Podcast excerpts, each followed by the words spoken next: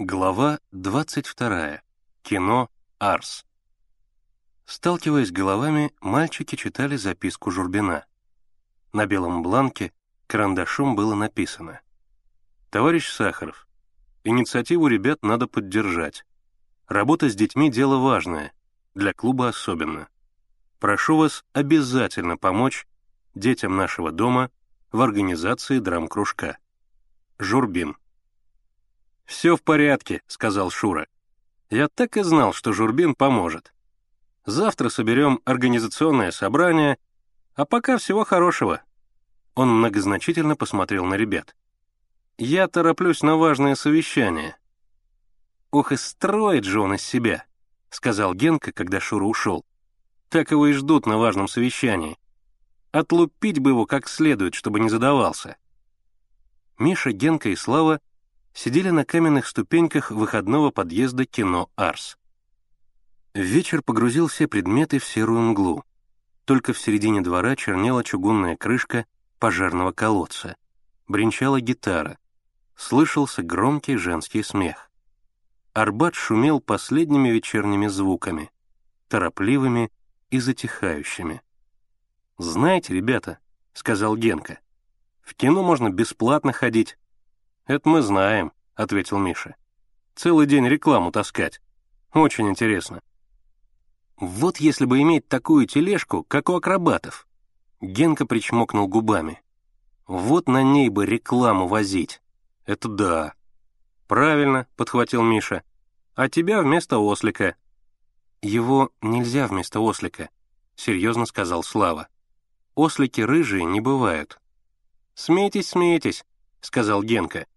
А вот Борька наймется рекламу таскать и будет бесплатно в кино ходить. «Борька не наймется», — сказал Миша. «Борька теперь марками спекулирует. Интересно, где он марки достает?» «Я знаю где», — сказал Генка. «На Остоженке, у старика-филателиста». «Да?» — удивился Миша. «Я там сколько раз был, ни разу его не видел». «И не увидишь. Он к нему со двора ходит, с черного хода». «Странно», — продолжал удивляться Миша. «Что же он, таскает марки, что ли? Он ведь их по дешевке продает». «Уж это я не знаю», — сказал Генка. «Только ходит он туда, я сам видел». «Ну ладно», — сказал Миша. «Теперь вот что. Знаете, про что мне Жорбин рассказал?» «Откуда мы знаем?» — пожал плечами Слава. «Так слушайте. Он мне рассказал про этих самых ребят с Красной Пресни. Они называются «Юные пионеры». Вот как они называются». «А что они делают?» — спросил Генка. «Как что?» «Это же детская коммунистическая организация. Понимаешь? Коммунистическая. Значит, они коммунисты, только, ну, ребята. У них знаешь как? У них все по-военному». «И винтовки есть?» — спросил Генка. «А как же? Это знаешь, какие ребята? Будь здоров!» Немного помолчав, Миша продолжал. Журбин так сказал. «Занимайтесь своим кружком, посещайте клуб, а там и пионерами станете». «Так и сказал?» «Так и сказал». «А где находится этот отряд?» — спросил Слава. «При типографии, в Краснопресненском районе. Видишь, я все точно узнал. Не то, что ты». «Хорошо б пойти посмотреть», — сказал Слава, пропуская мимо ушей Мишина замечание. «Да, не мешает сходить», — согласился Миша. «Только надо адрес узнать, где эта самая типография находится». Мальчики замолчали. Через открытые для притока воздуха выходные двери кино виднелись черные ряды зрителей, над которыми клубился светлый луч киноаппарата. Мимо ребят прошла Алла Сергеевна, Славина мать, красивая нарядная женщина. Увидев ее, Слава поднялся. «Слава», — сказала она, натягивая на руки тонкие черные перчатки. «Пора уже домой. Я скоро пойду. Не задерживайся. Даша даст тебе поужинать и ложись спать». Она ушла, оставив после себя запах тонких духов. «Мама на концерт ушла», — сказал Слава. «Знаете что, ребята, пошли в кино. Ведь сегодня «Красные дьяволята», вторая серия. А деньги?» Слава замялся. «Мне мама дала два рубля, Я хотел ноты купить. Генка вскочил. Что ж ты молчишь? Пошли в кино. Где ты сейчас ноты купишь? Все магазины уже закрыты. Ну, я могу завтра купить, резонно ответил Слава. Завтра, завтра будет видно.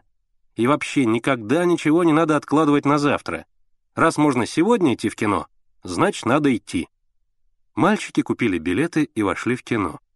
От входа узкий коридор вел в тесное фойе. На стенах вперемешку с ветхими афишами и портретами знаменитых киноактеров висели старые плакаты.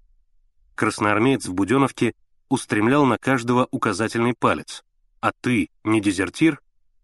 В окне роста, под квадратами рисунков, краснели строчки стихов Маяковского.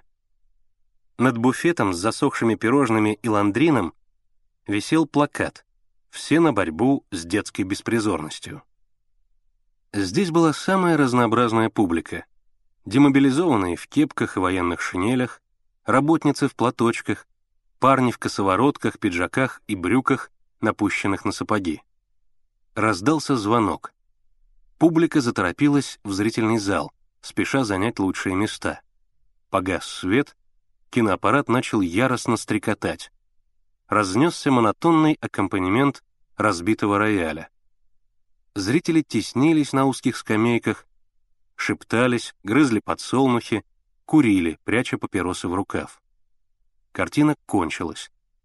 Ребята вышли на улицу, но мыслями они были там, с красными дьяволятами, с их удивительными приключениями.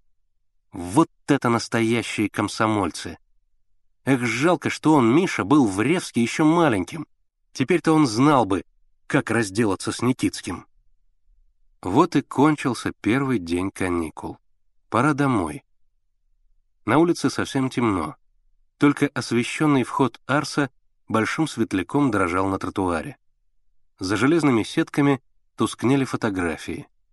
Оборванные полотнища афиш бились о двери.